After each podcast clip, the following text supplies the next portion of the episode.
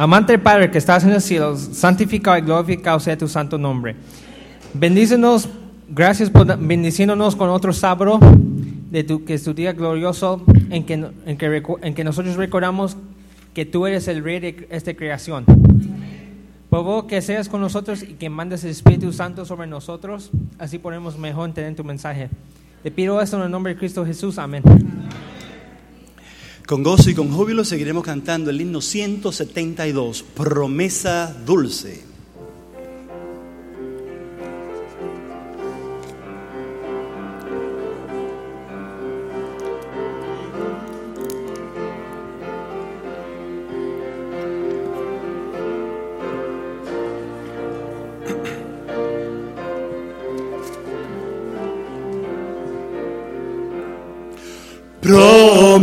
Promesa dulce, yo vendré y a lo que sufren salvaré. Responde mi alma, presto ven, ansioso esperaré. Ven Señor, mi redentor, ven Señor, mi redentor, responde mi alma, presto ven, Señor, mi redentor. Los santos vuelven a vivir. Al cielo, todos subirán y en tierra atado años mil ha de quedar Satán. Ven Señor, Ven, Señor, mi redentor, mi Redentor. Ven Señor, Ven, Señor, mi redentor, mi Redentor, responde mi alma, presto ven, Señor, mi redentor. Desciende entonces la ciudad, los malos levantados son al oír el fallo de su buen perdición. Ven Señor, Ven, Señor, mi redentor, mi Redentor, Ven Señor, Ven, Señor, mi redentor, mi Redentor. responde mi alma, presto ven, Señor, mi redentor. El florecerá en hermosura celestial, jamás la muerte turbará la playa inmortal. Ven Señor, Ven, Señor, mi redentor, mi Redentor. Ven Señor, Ven Señor, mi Redentor, responde mi alma,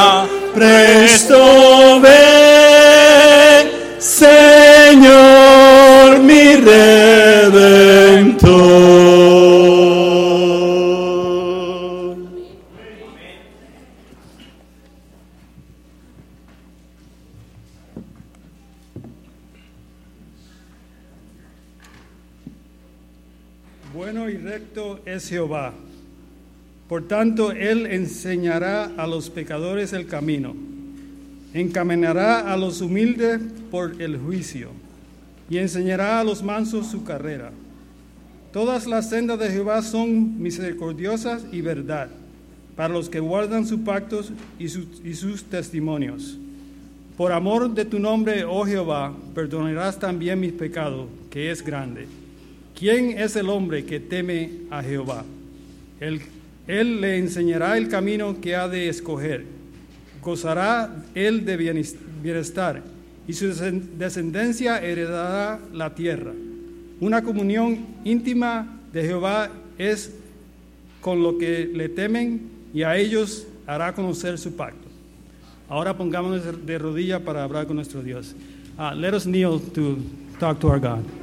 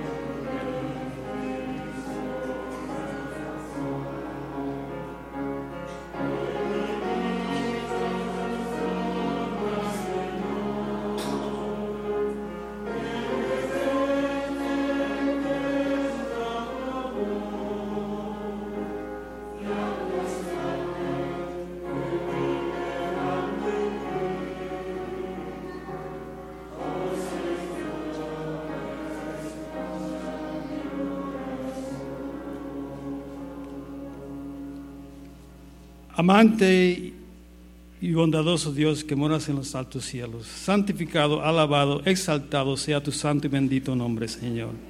Te damos gracias porque podemos estar aquí en tu casa de oración otro sábado más, Señor. Es mejor estar un día en tu casa que mil fuera de ella, Señor. Pedimos que tu Santo Espíritu esté aquí con nosotros, que nos imparta ese, esa paz y ese gozo que tú tienes para nosotros, Señor. Pido que tú nos bendiga, que tú nos guarde, que tú nos ampares, Señor. Sabemos que tú creaste todo y en este día tú terminaste la después que terminaste la creación descansaste, Señor, para que nosotros podamos recordar que tú eres nuestro Dios, Señor. Pido que ahora venimos a ti, Señor. Venimos con pecados, pecados ocultos, pecados abiertos, Señor.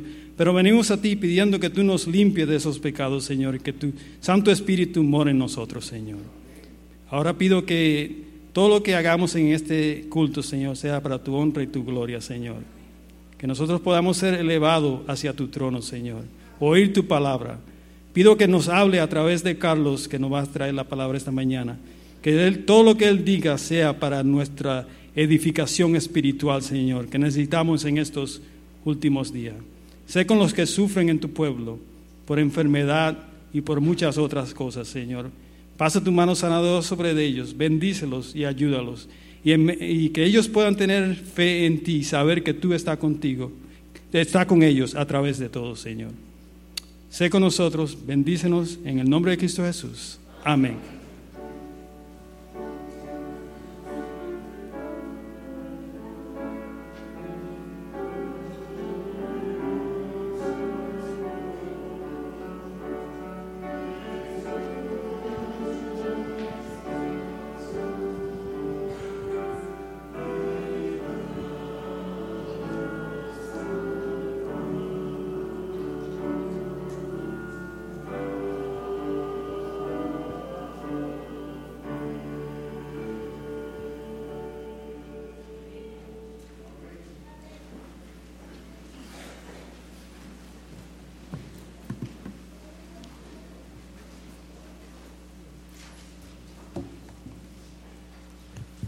Feliz sábado. Ha llegado el momento de los diezmos y ofrendas y leo en Malaquías 3.10, Malaquías 3.10 y dice así, trae todo el diezmo, todo el diezmo a la tesorería y haga alimento en, en mi casa y probadme en esto, dice el Señor Todopoderoso, a ver si no obro las ventanas del cielo y vacío. Amén. Ahora oremos. Señor, te damos gracias por otro sábado más que nos has dado para venir a tu casa de oración. Ahora que ha llegado el momento de los diezmos y las ofrendas, te pedimos, Padre, que las puedas bendecir y que las puedas usar a como sea tu voluntad y que bendigas lo que ha quedado en nuestros bolsillos. En el nombre de Jesús, amén.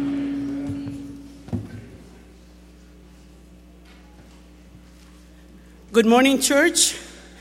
Feliz sábado a cada uno de ustedes. En este momento es un privilegio y un honor de no solamente dar la bienvenida, pero presentar al coro de la Academia Adventista del Séptimo Día aquí en Grand Rapids, Witness.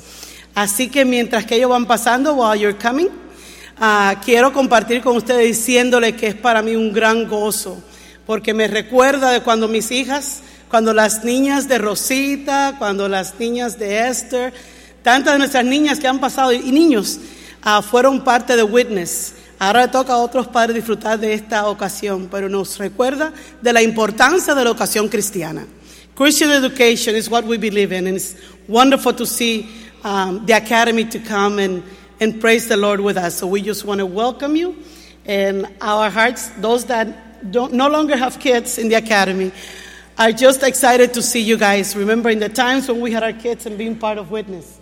So may the Lord be exalted and glorified. Thank you for being with us.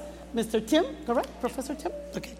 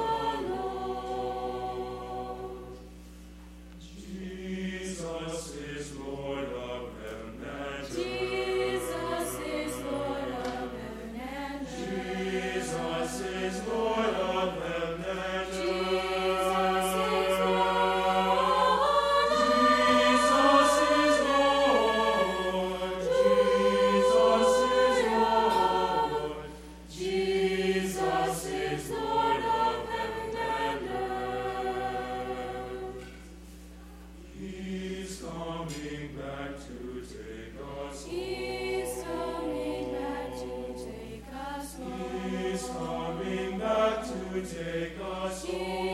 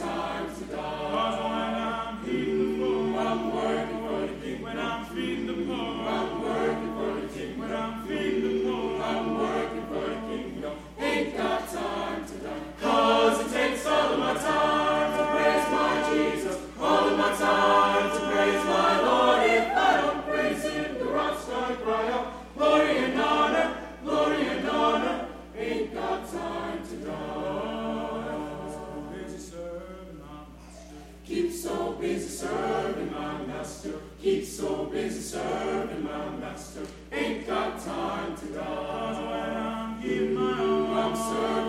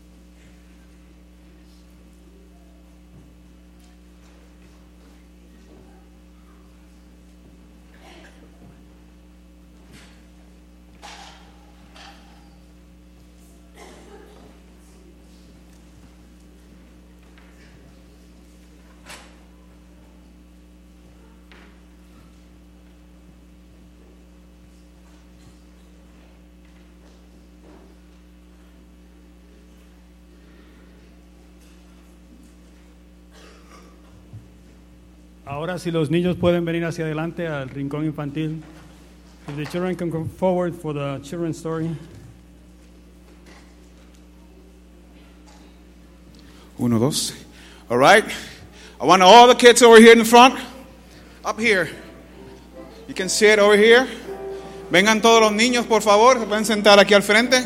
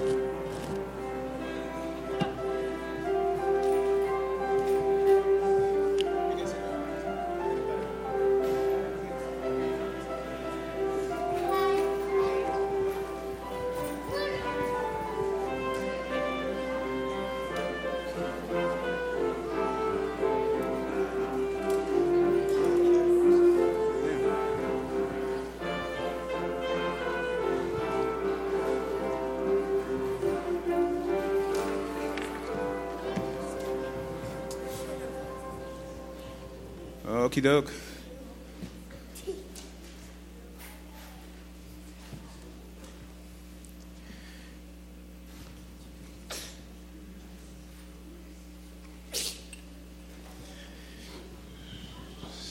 Venga, venga, ¿para dónde vas? Ven, ven, ven, ven, para acá. Come on, guys.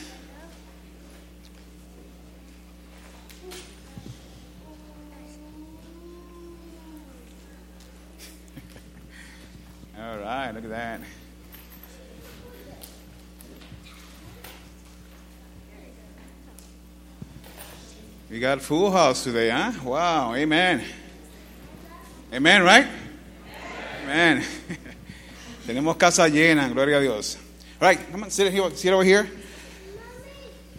I'm going to tell a story, voy a decir una historia hoy de, de algo que me, me encantan, me encantan, no sé por qué.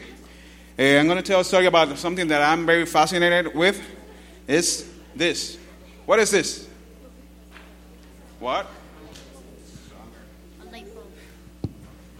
Light bulb. Are you sure?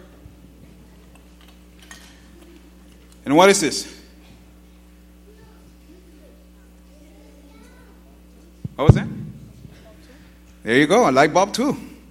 Let's put it right here. So you said that this is a light bulb. Dijiste que esto es un foco, right? But in the beginning, eh, al principio de los tiempos no había, no había light bulb, right? ¿Qué había? El lámparas. Lámparas, ¿ya? Y las lámparas usualmente eran, let's see, let's see if this start. There you go. At the beginning, we had only only candles, right? And uh, torches and uh, lamps, but it was basically from this, from fire, right? And this, if we turn the lights off, let's see.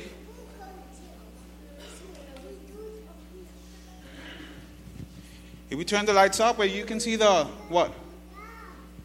La luz, right? The light. All right, you see? Now you can see it better. But now, in these days, we have uh, light bulbs. And I love light bulbs. Ahora tenemos light bulbs de todos los tamaños, de toda la forma. Look at this one. Wow. Bright, right? But uh, you know what? Other than light bulbs, we got big ones like this. Let's turn. Let's put this one over here to see if, if it works. I don't know, but um, I found them downstairs. Let's see if it works. Ooh, it does. Wow. Look at that. Let's turn it off so I won't burn my hands. Vamos a apagarla para que no me queme. But we also have uh, small ones, right? Like this one. This is a brand new one.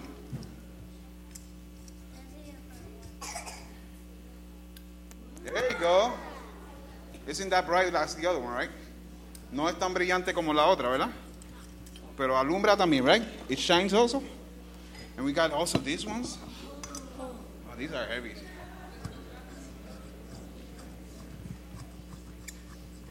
Let's turn this off. And these ones. All right. It works. También tenemos, we got also what? Flashlight, right? We got a light bulb inside there. And this is my favorite. There you go. Now, I like to compare stuff. And uh, I went to the Bible, and the Bible tells me that, um, let me see, I'm gonna say my, word, my words. The Bible said that you gotta be, uh, keep watch, keep your watch, and have your lamp on, right? Tenemos que tener, eh, estar eh, vigilando, vigilando, watching, you know, and have our lamps on. So I said, man, I like light bulbs. These are light bulbs too. They turn on for signs. I used to work in signs. That's why I like light, uh, lights. Okay, um, lights. Now, how, how can I uh, compare a light bulb with what? So I'd say, well, the Bible said that we got to keep our, our, our, lamps on, right? And uh, so the light, I compare the light that is what? This is me right here. We are all different. They are all different light bulbs, right? Probably you are different from from your friend over here, right? Probably we are taller or skinnier or even fatter or thinner. You know, it doesn't matter how you are as long as you have a little bit of light in you. What's the light? ¿Qué es la luz? What's the light? What was that? Telling other people about God. All right. Yeah. The the the light inside you is God. All right. The word. La palabra de Dios, ¿verdad? Dios en, en dentro de ti es la luz. And you are the light bulb. Tú eres la bombilla, okay? And uh, I compare also the lamp. What's the lamp? What's the lamp? The lamp, what is it? No, dijimos que la luz era la palabra de Dios. We said that the, that the light, the, the bright, is the word of God. What? La lámpara somos nosotros. ¿Ah? La lámpara somos nosotros. ¿Somos nosotros? No. I compare, my, my, my comparison is uh, that I'm the light bulb. The lamp is the church. And the, uh, the energy, the energy that comes from, from the light bulb is this right here, right? Or, or this. We have energy inside here. So what, I, what I'm like, uh, I like to compare that the energy inside here is the is this right here. The Word of God, the, the, the Holy Spirit. And then eh, when you have that, that energy inside the lamp and inside the light bulb, you're gonna shine. So what I'm comparing, um, this is God, right? The, the energy from God, the Holy Spirit. I compare the lamp with the church. That we gotta be, you know, connected to to the church, to God, so we can shine. Now, the difference between this and this, who can tell? Who can tell me? What's the difference right now yeah, that you can see? What was that again? The little one is on and the big one is off. There you go. The little one is on and the big one is off. You can be a little a little kid, right, with a, uh, with the Holy Spirit inside of you, and you can be a big old man and don't have nothing. But um, if you come to this guy right here, hey, dad or grandpa, you know that uh, God um, is inside me, and I want to share with you that that Holy Spirit, or, or then He can be on too. But the difference, you know, one day they said that uh, probably the they will take the Bible from us, but we gotta keep it in our in our minds. Tenemos que tenerla en nuestra mente. Tenemos que tener a Cristo en nuestra mente, en nuestro corazón, so we can shine even without the the church, right? Even without the church. So I like this uh, this little lamp because it reminds me that you know I gotta have the the Holy Spirit inside me anywhere, anytime, even if I'm not in, inside connected to the church. Okay. So that's the story that I want to uh, bring to you guys today. Uh, let's. Who wants to pray? Who wants to pray? Vente, Eliana.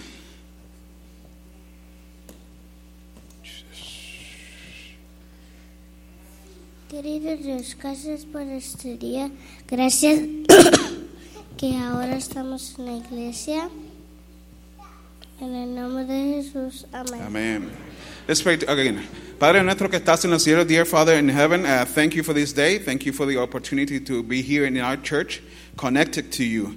Uh, help us to be always on as you want us to be, and uh, help us to share this uh, Holy Spirit with other people so they can be uh, bright as, as well. Uh, bless us in this day. Amen.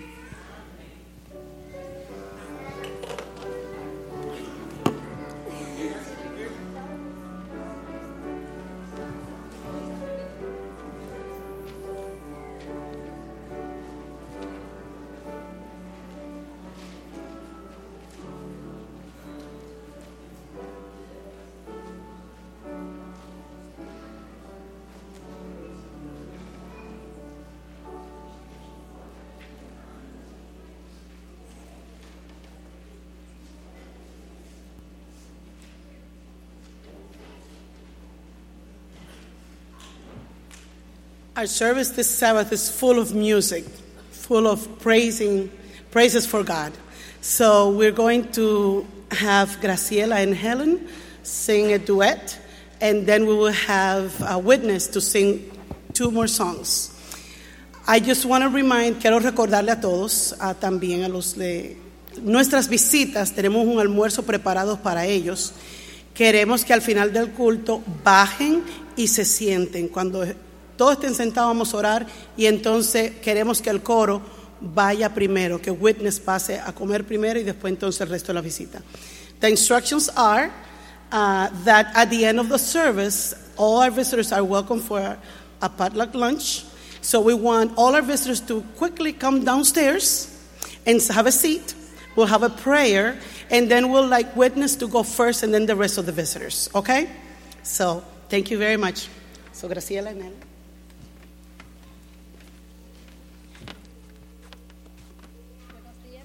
Buenos días.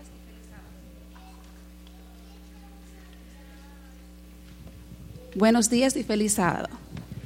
Para la honra y la gloria de Dios vamos a deleitar el poder de la cruz. For our English speaking friends, the title of our song is The Power of the Cross. It talks about how Jesus was um, unjustly crucified and he was nailed to the cross. Although he was just, he was faultless, He was loyal and he was faithful to his Father. He decided to go on the cross and died so that someday we may have eternal life with him. In the name of Jesus, el poder de la cruz.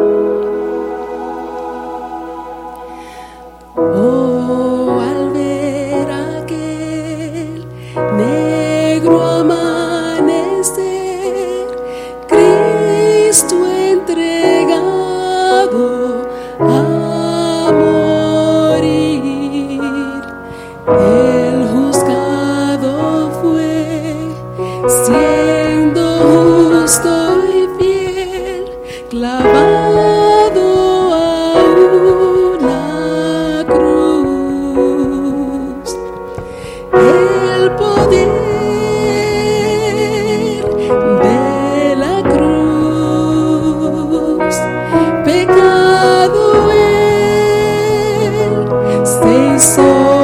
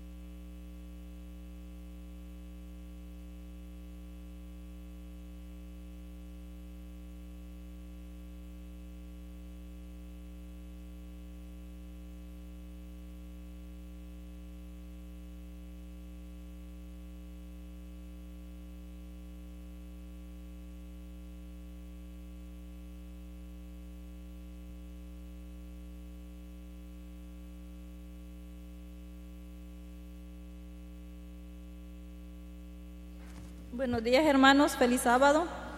La lectura bíblica de esta mañana se encuentra en Daniel 7 del 1 al 3. Daniel 7 del 1 al 3. Y dice así, en el primer año de Belsasar, rey de Babilonia, tuvo Daniel un sueño y visión de su cabeza mientras estaba en, en su le- lecho. Luego escribió el sueño y relató lo principal del asunto. Daniel dijo, miraba yo en mi visión de noche y he aquí que los cuatro vientos del cielo combatían el gran mar y cua- y cuatro bestias grandes diferentes de la una a la otra subían del mar. Dios bendiga su santa palabra.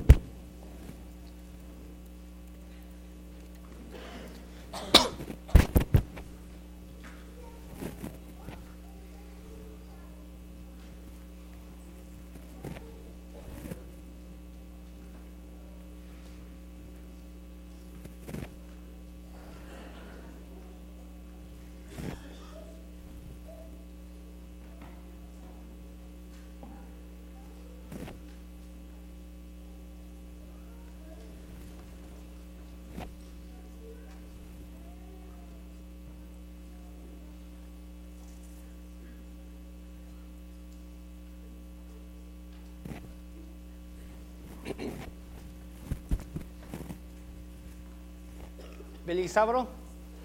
Happy Sabbath. I originally was going to do this sermon in Spanish, but I did not know about the visitors from the academy coming, so I decided to do a decision I'm going to preach it in English. No sabía que, los, iba a haber visitantes de la academia y que originalmente iba a predicar en español, pero debido a ser considerado a los, visi- a los, visi- a los visitas voy a predicar en inglés, pero lo tengo, tengo presentación en español, así puedes leer mientras que yo predico. So before I, before I start my, my sermon, I'd like to start with a word of prayer. Can we bow our heads down, please? Dear Heavenly Father, thank you for this holy Sabbath. Thank you for letting us be here. I, pr- I ask for you, to descend your Holy Spirit upon us so we can understand what your message is. Lord, I ask you that whatever comes out of my mouth is what you want the people to hear. Not, I, I don't want to have any of my biases. I don't want to say anything that's my opinion. I just want be, for you to use the Holy Spirit to have me just say what you want. The truth, nothing but the truth. Because you, Lord, are the king of everything. You are the creator. You are a redeemer. You are our king. I ask you that you forgive us for any sins we've committed. I preach I ask for you I ask for this in the name of your son, Jesus Christ. Amen.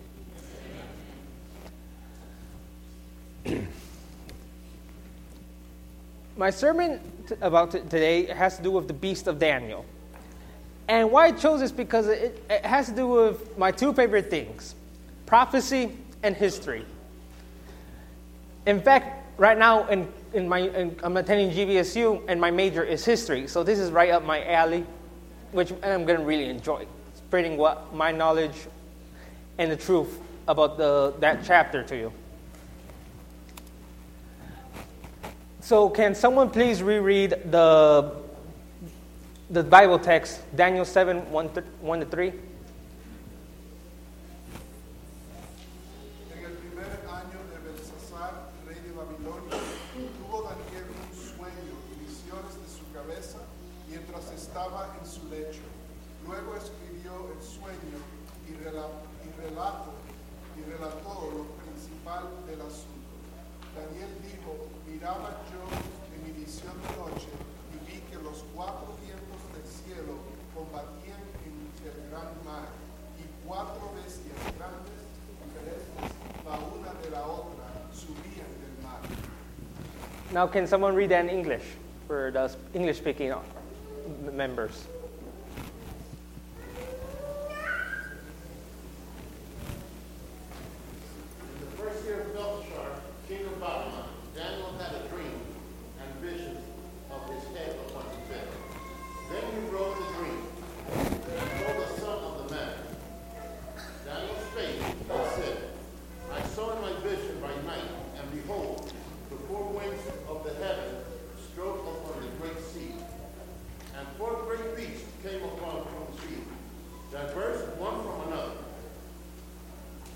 Thank you. Now, here's the image of the four beasts that Daniel saw. Those are weird looking animals, aren't they? They're not your typical dog or cat or animal you see at a zoo. These are what you would call abominations, basically. You're like, that, except for the bear, for everyone else, you're like, animals shouldn't have those combinations. But you, but it, you remember what these are. They're not real animals. They're symbols, which Daniel is famous for. For it was not one of the most famous symbols Daniel had from Daniel chapter 2 of that statue, which is connected with this chapter, in which they all represent the same thing. Now I'm going to talk about the first beast. The first beast that Daniel saw was a lion, which had wings. That lion represents the kingdom of Babylon, which lasted from 605 BC until 539 BC. The reason why that, the lion was chosen to represent Babylon is because in Babylon, the lion was a symbol of royalty. In fact, according to royal law, the only one who could hunt a lion was the king himself. Anyone, anyone else who tried would be punished because the lion was the king of the beasts. So, therefore, only a man who was a king himself could hunt it. This picture is of the lion that's on the Ishtar Gate, which was built by King Nebuchadnezzar II, the same Nebuchadnezzar who had the people of Judah taken into captivity as a punishment for their sins of idolatry. And this is the, this is the empire that Nebuchadnezzar built. You can see it stretches all the way from southern Iran all the way to the border of Egypt. Oh, and he built that empire in less than 10 years. Because first it was started by his father, Nabonidus. But right after his father, uh, Nabopolassar, but right after his father's death, Nebuchadnezzar took the empire to limits never seen before. Now, from a secular viewpoint, you're like, okay, that means he's a good gen- he was a strategic and military genius. But we know the truth.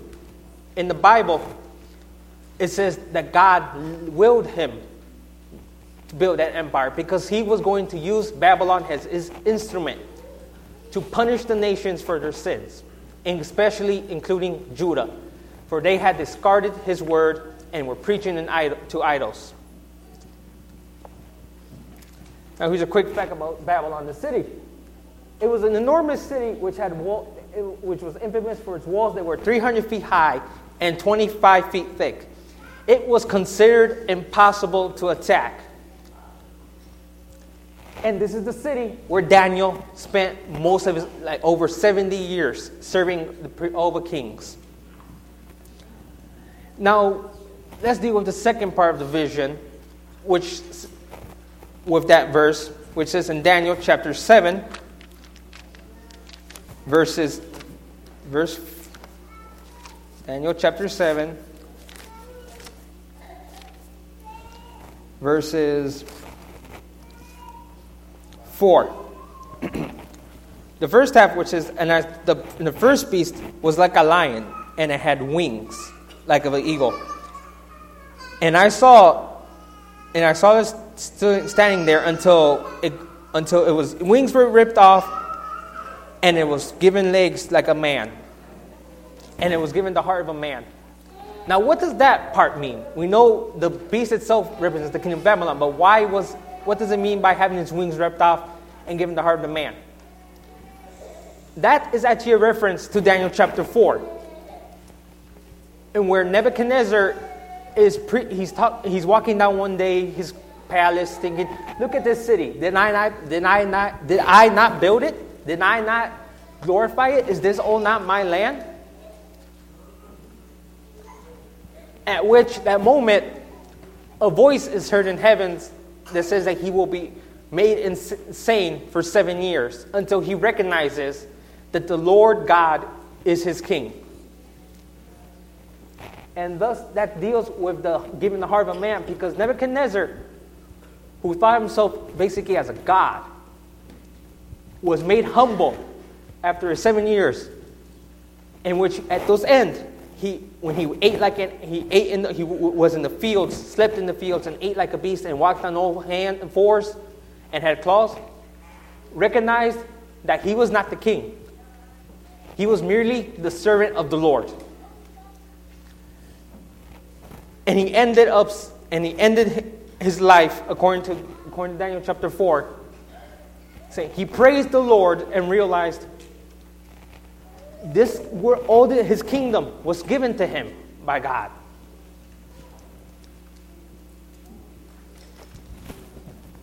Let's con- continue my explanation of why he lost the, the eagle lost his wing, the lion lost his wings, because it's a sim- reference to chapter four. Now let's go on to the second beast. After the lion, Daniel saw a lion, a bear that had three ribs in its mouth, and it was one side was leaned on more than the other. That bear represents the, the empire of the Medes and the Persians. The dominant side represents the dominance that the Persians had over the Medes. The three ribs represent the kingdoms of Lydia, Babylon, and Egypt. Now, the reason why is the why is the Persian side, the bear of the bear, leaning more towards dominant towards eh, more than the Medes, as in the vision? Because this has to do with a quick history lesson. About hundred years before the rise of the Persians, modern day per, modern day Persia, which was which is now modern day Iran, was ruled by the Medes. In fact, the Medes helped Babylon defeat Assyria around the, and sacked the city of Nineveh in around 612 BC. And the Medes were, had control of the whole region of Iran, which among them were the tribes of the Persians.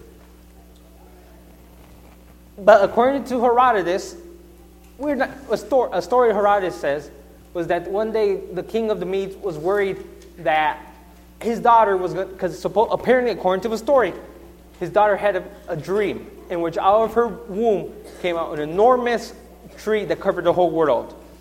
And according to his diviners, that tree was saying his, his, his grandson was going to overthrow him. So the king had his grandson, king, the future King Cyrus the Great. He was told him leave him in the wilderness and get him to let him die.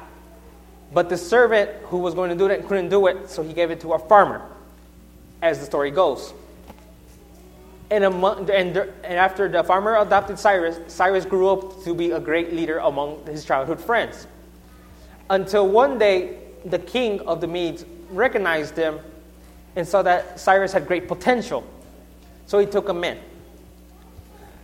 Until eventually the Persians were getting tired of the yoke that the Medes were having on them. So they had started rebelling under Cyrus, and Cyrus overthrew his fa- grandfather, thus fulfilling that dream. Now, we don't actually know what really happened, because that's just fancy storytelling. But this does, this does go hand in hand with the vision that Daniel saw, in which one side would be dominant than the other. Because at the end of the rebellion, Cyrus became the king of the Persians, and the Medes and the Persians became the dominant factor in the court, no longer the Medes. And Daniel's not the only one who talked about the rise of the Persians and, the, and Cyrus. Isaiah spoke of Isaiah of Cyrus in Isaiah chapter 44, verse six, verse 28. It says, "What says Cyrus? He is my pastor, shepherd, and he will fulfill what I want. And he will tell Jerusalem, you will be um, built to the temple. You will be given a foundation." It was under King Cyrus that the Jews and were liberated from Babylon and ended their 70 years of captivity. Because it was God through, moved the spirit of Cyrus to fulfill a prophecy he had given through Jeremiah. And during this time, the Jews, a large amount, returned to their, ho- to, to their homeland to rebuild the temple. Also, during this time, the books of Esther, Ezra, Malachi, Zechariah, Haggai, Nehemiah, 1st and 2nd Chronicles were all written during this time.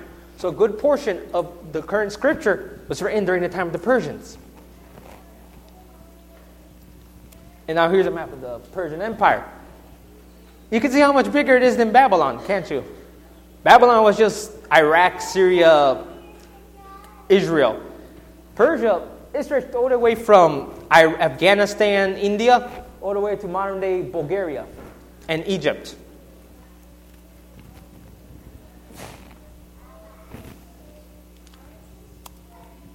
Now the third beast. After the bear, Daniel saw a leopard, which had four heads and wings. That leopard represents the kingdom of the Macedonian Greek Empire. The, re- the reason that the leopard with wings is used is because leopards by nature are quick and agile, along with wings, which mean speed in biblical terms, means that that, that empire will be built in an insane amount of time. Which it was, which was true. That empire was built in less than 13 years by none other than Alexander the Great. But before I go any further, I'd like to talk quickly a little bit about Alexander and how this deals with prophecy. Alexander was born in the year 356 BC to his father Philip II of Macedon. Alexander was given the best education that, the, that a prince could receive. He was trained in the wars of in the arts of war, poetry, speaking. In fact, one of, one of his most famous tutor is none other than the famous philosopher Aristotle, who filled his head with the stories of the Iliad, of Achilles and Hercules, because Alexander himself believed him to be a descendant of Zeus, the god, the king of the gods in Greek mythology. And around this time, Greece was greatly divided. The, Athens and Sparta had just fought a war in which Sparta came out victorious in the end. But then they lost their dominance to Thebes. So the country was weak and divided. And Alexander's father was ambitious. Philip II of Macedon goal was to conquer the whole known world. But first, he had to defeat the Greeks, which he did in the year 338 BC at Chaeronea, which that victory was assured thanks to Alexander, who at the age of 16 led a cavalry charge that broke up the Greek lines. From there, he began, inva- he began planning for the invasion of Persia because the Greeks were blood, full of bloodlust for revenge against the Persians who had invaded them over a century earlier, which had led to the famous battles of Thermopylae and Salamis. Thermopylae, which is the base of the 300 films. And Philip realized if he could get that bloodlust to get, if he could tell the Greeks, let's invade Persia, there would be no revolts because they'd be all united in one purpose overthro- overthrowing the Persians. But, at, but that didn't come to pass because Philip was assassinated in 336 BC. And the main culprit is believed to be Alexander's mother and Alexander himself. So it was up to Alexander to fulfill the dream of his father. In the year, in the late, in around the spring of 336, Alexander crossed into Anatolia, modern day Turkey. And there he had his first battle against the local Persian governors, in which he almost lost his life. But, for, but to historians, in some miraculous way, at the right moment when the Persian noble was about to strike him down, a close companion of his just happened to be there and killed that noble. We don't know why that happened because God had a role for Alexander and his role was not yet done. So from there, Alexander went from battle to battle, defeating armies twice his size. And he never lost. And the Persians, no matter what they did, kept on being crushed by Alexander's military genius and the superiority of his army. Because here's a quick picture of his empire. And there's the route he took during his invasion. You can see the, the crossmarchers battle at Tyre, battle at Issus, battle at Gaugamela, Granicus, all the way to India. Alexander, in less than 13 years, conquered all the entire Persian Empire, which had took decades to build. But eventually, he was not long for this world. Around the age of in his around in his 30s, in the year 323 BC, Alexander died from a fever, which to this, to this day is a mystery of how he died. Some say he was poisoned, others say it was malaria, but we're not sure. But all we do know is that he died at a young age, which will fulfill the next part of the prophecy that Daniel saw of the four heads. On his deathbed, Alexander uh, was said to have told this to his generals. He gave his ring saying, to the strongest. And they took that as their way saying, okay, my successor is the strongest of, the, of whoever is the strongest of my generals. Despite the fact that he already had an heir, a son, but who sadly was murdered along with his mother. And those generals were quick to divide his empire. And those fair generals were Antigonus, were Cassander, Lysimachus, Ptolemy, and Seleucus. And, I, and they quickly divided into four, just like the prophecy said, four heads. That one leopard, which represents Alexander and his empire, was quickly divided into four separate, weaker kingdoms who would go on to have constant infighting among themselves. This was known as the era as the Diadochi, the successors. And during this time, Greek culture was spread throughout the whole known world. Greek religion, philosophy, science, among which the most famous is the library at Alexandria.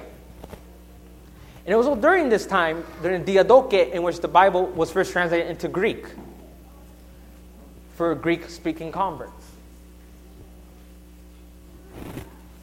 But eventually, these kingdoms would all start to fall one by one to the next beast, the next superpower, one of the greatest that the world has ever known.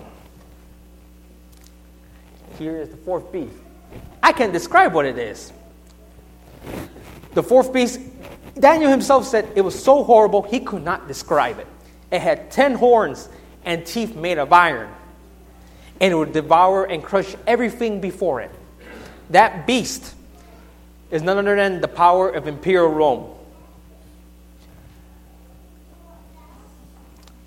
Of all the empires that I've mentioned, Rome was the most powerful and mighty, which nicely matches with how this beast is said to been the most terrible of the four beasts.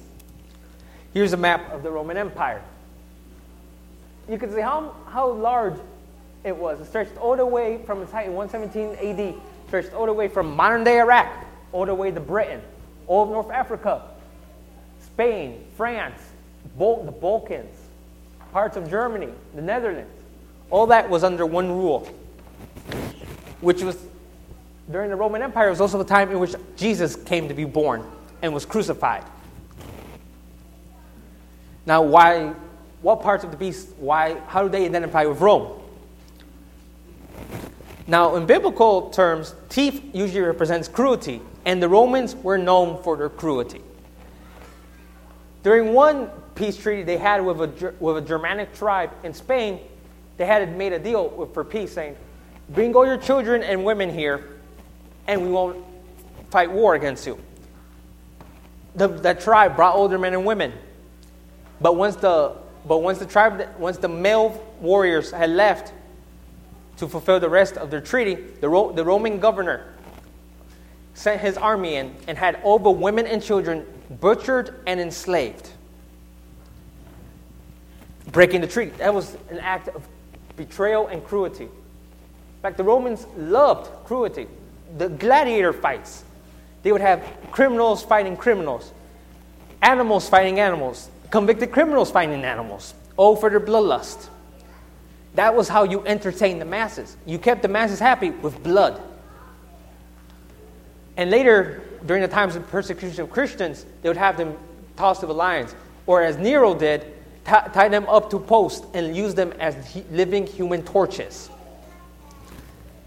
And their most fa- but the most infamous form of cruelty was crucifixion. Because crucifixion was not supposed to be how Jesus had it. Jesus died relatively quickly. No, crucifixion was supposed to be long and agonizing. The, the most typical time it took for a crucifixion victim to die was three days. So imagine three days on the cross, there with the, your blood pressure is dropping because your is going extremely high because your, your heart is trying to force itself to pump brain, blood to your brain.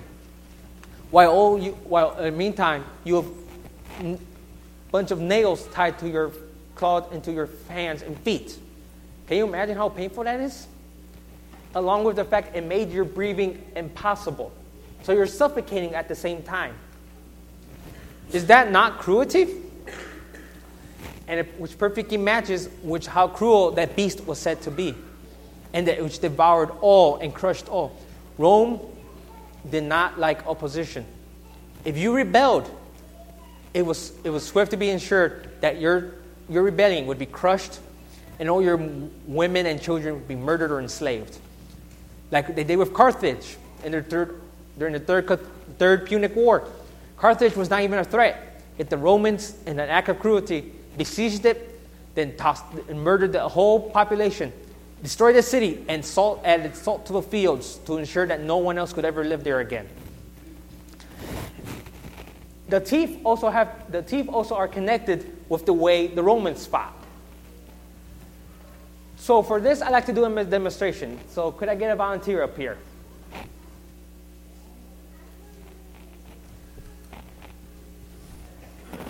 This has to do with the Roman fighting style. In most ancient times, armies would be slashing. Do what I do. This. With their shields, they'd be slash, slash, slash. But not the Romans. Instead, they used their, their style of fighting was influenced by the type of sword they had. The gladius hispaniensis, which was a sword that was around four feet long with a two foot long blade. Instead of they could with that sword you could slash, but that was not the preferred method. Their preferred method, while in their legionary formations, was to have their scutum or shield up front, while the gladius would be slashing at the abdomen or the groin. And the and that and the way the and the injuries it inflicted, according to ancient writers, was so horrible it seemed as an as if a wild animal had done it the, the, the, that the wounds were similar to the teeth of an animal. As recorded by the historian Plutarch when he wrote about the Battle of Pydna, which is one of the battles which allowed the Romans to defeat Macedon, in which over 20,000 Macedonians were slaughtered for, at the loss of 3,000 Romans. And, and the wounds, the wounds that they, the Macedonians suffered were so horrible. Even Plutarch said as if it was as if the Romans were, not, were nothing but a beast, cruel animal, had descended upon them. Now that is coincidentally this, how the same manner which the book of Daniel says that the beast had teeth of iron, because the Romans gladius was made of iron, and the wounds, and the wounds it inflicted, as if a wild animal had done it. Now, that uh, the second part of that animal beast is which Daniel pays a lot of attention to is the ten horns. Now those ten horns are ten kingdoms which formed after the fall of the Western Roman Empire, which are also which connects with the division of Daniel chapter two, in which he saw the feet of the statue were mixed of iron and clay. And with the statue also had, and your, and your, how many toes you have, you have 10 toes. Corresponds nicely with the 10, with the 10 horns of the beast. And those 10 kingdoms of the Roman Empire that arose from the ashes were the kingdoms of the Vandals, the Alemanni, the Anglo-Saxons, the Franks, the Visigoths, the Suevi, Heruli, Lombards, Ostrogoths, and Burgundians, who would form the basis for, modern, for the modern day Spain, France, where we get, in fact, the word France comes from Franks, the land of the Franks. Anglo Saxons, who would become modern day England. The Alemanni, modern day Germany. The Lombards would go conquer in Italy, and, in fact, the northern region of Italy is known as Lombard, Lombard, Lombardy. Ostrogoths would eventually disappear, so would the Vandals. But they would all form kingdoms which arose from the ashes of that empire. But of those ten horns, there was another one, which, which Daniel found to be like the most disturbing. which was the little horn, that had a mouth of a man and spoke blasphemies against God and attempted to change the times of worship. That now, what I'm going to say is, I don't want. I don't. I'm not going to say that all people who are Roman Catholic are that horn. No, that's not true. I have family who's Catholic. I know people who are Catholic, but but the Catholic Church is connected to that to that little horn. That little horn is none other than the papacy. Now, what, how, what evidence do we have for that? And Daniel says he spoke blasphemy, and did not and does not in the church Catholic Church preach about the worship of saints? Do you not have the worship of Sunday? The belief in purgatory, none of which are biblical in, in basis in the Bible? Did not a pope once say that he said, I am God on earth? A certain Pope Pius from the 1800s said, I am God on earth. Is that not blasphemy of the highest order? Claim a human, claiming to be God. And it was also said that horn persecuted the believers of God. For centuries, under the Inquisition, the Catholic Church persecuted anyone who was defied their authority.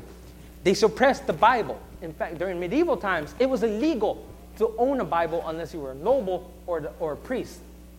The peasantry could not read the Bible. They were not allowed to unless they discovered the truths that were hidden there. Change the times is not, is not according to the, according to the Ten Commandments. Does God not say, Six days you shall work, but on the seventh you shall rest because it's the Sabbath? Yet, the, yet in Catholic Church they said the Sabbath is Sunday. Why? Because it's the day Jesus resurrected. But that's no. But the Bible does not say that the change, the cha- worship was changed. It clearly throughout the whole Bible it says the Sabbath, the Sabbath, the Sabbath. The church itself is what the church when it changed it to Sunday was trying to say it has the authority to change the law of God itself. You can't change the Sabbath because it's in the commandments. In fact, it predates the fall of man because the Sabbath was created during creation. It's one of the two original institutions of God, which were marriage and the Sabbath. And yet to this day, does not the church preach that? That Sunday is the day of worship in which we should go? Instead of the Saturday, which is the Sabbath? And do they not, does not the Pope today start is starting to get more power again? In which people, world leaders are now going towards him for guidance. People on the internet have said the Pope is a great man and we should listen to him more. All this seems terrifying. You're like, the, that beast, the fourth beast, lives on through the little horn. But at the end, but in that vision, there was hope. Daniel saw hope.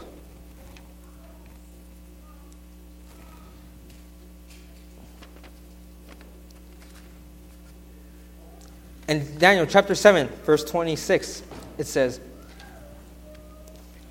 But, the ju- but so sat the judge, and he got rid of his seniority of the beast, and destroyed it, and ruined it.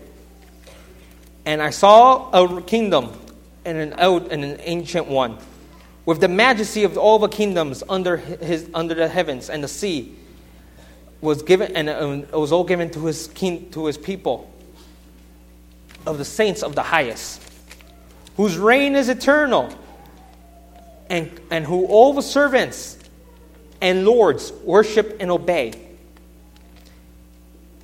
Now, what is that verse referring to?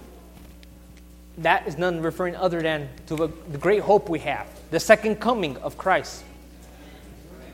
In which he says, All the kingdoms, he destroys all those kingdoms, reference to Daniel chapter 2, in which the statue is destroyed by a great stone which represents the kingdom of God, which is forever eternal and has no end, and which all his believers shall end up there, and we shall reign, we shall live with God for all eternity, praising him and living with him and loving him. And there shall be, shall be no more death, no more tears, no more sadness, nor sorrows, because the Lord God is with us, shall be with us. So in the end of this, so in the end of that vision, despite seeing how history unrolled before his very eyes and how terrible the future seemed to be for the people of God, Daniel was given hope that, that God himself would end all that misery and tragedy and establish his kingdom everlasting. So this, so this vision, despite being terrifying at first, ends with hope. Hope that is ever eternal. For do we all not, for, for we all see how the world is today the deaths, murders, immorality. And don't we all not wait long for it to end? Are you all you not tired of family members dying from sickness or accidents or crimes? Yet, despite all that longing for it to end, we know that despite what, despite what the world says, that there is no hope for this world, we know there is in the form of Jesus Christ. Because we know He is coming soon. And that He will establish His kingdom. For does He not say, my, that, in, that His Father has built, He has mansions built in His kingdom of His Father? And that, does He not say that He shall be with us forever until the end? So that's the message of the story, the sermon. That despite how scarily, how scary and accurate these visions were of to, pertaining to our own history, as how history unrolled before his eyes, we can have that hope that it will all end good. Because as long as you believe in Christ, all those all that scary visions and history passing is nothing but a footnote to the long eternal life that awaits us. Thank you.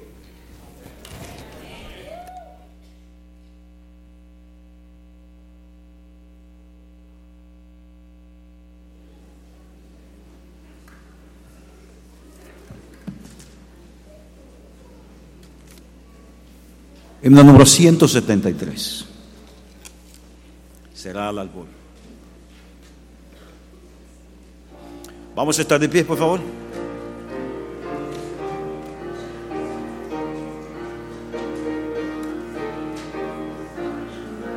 One seventy three. One seventy three.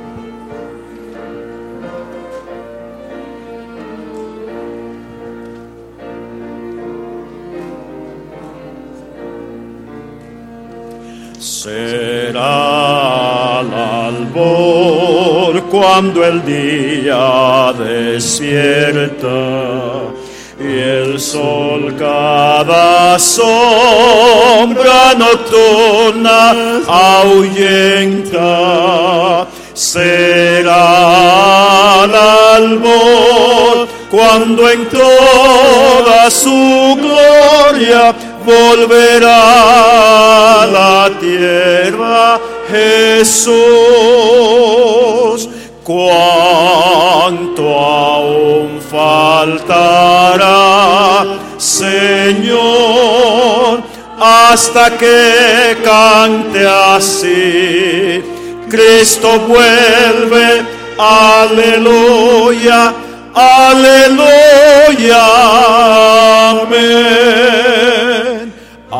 Aleluya, amén. Trompeta triunfal, todos pronto oiremos. Su cuenta de ángeles santos veremos. Su cien coronada de miraremos cuando venga en gloria Jesús. Cuánto aún faltará, Señor, hasta que cante así. Cristo vuelve, aleluya, aleluya, amén, aleluya,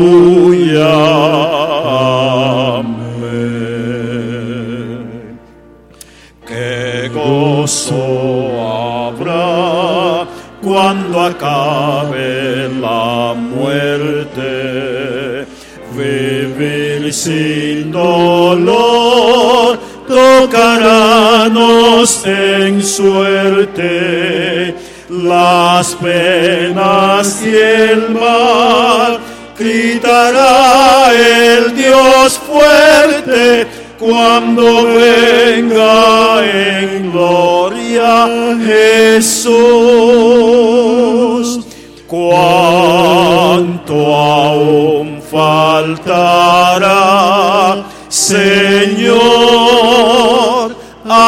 que cante así. Cristo vuelve, aleluya, aleluya, amén.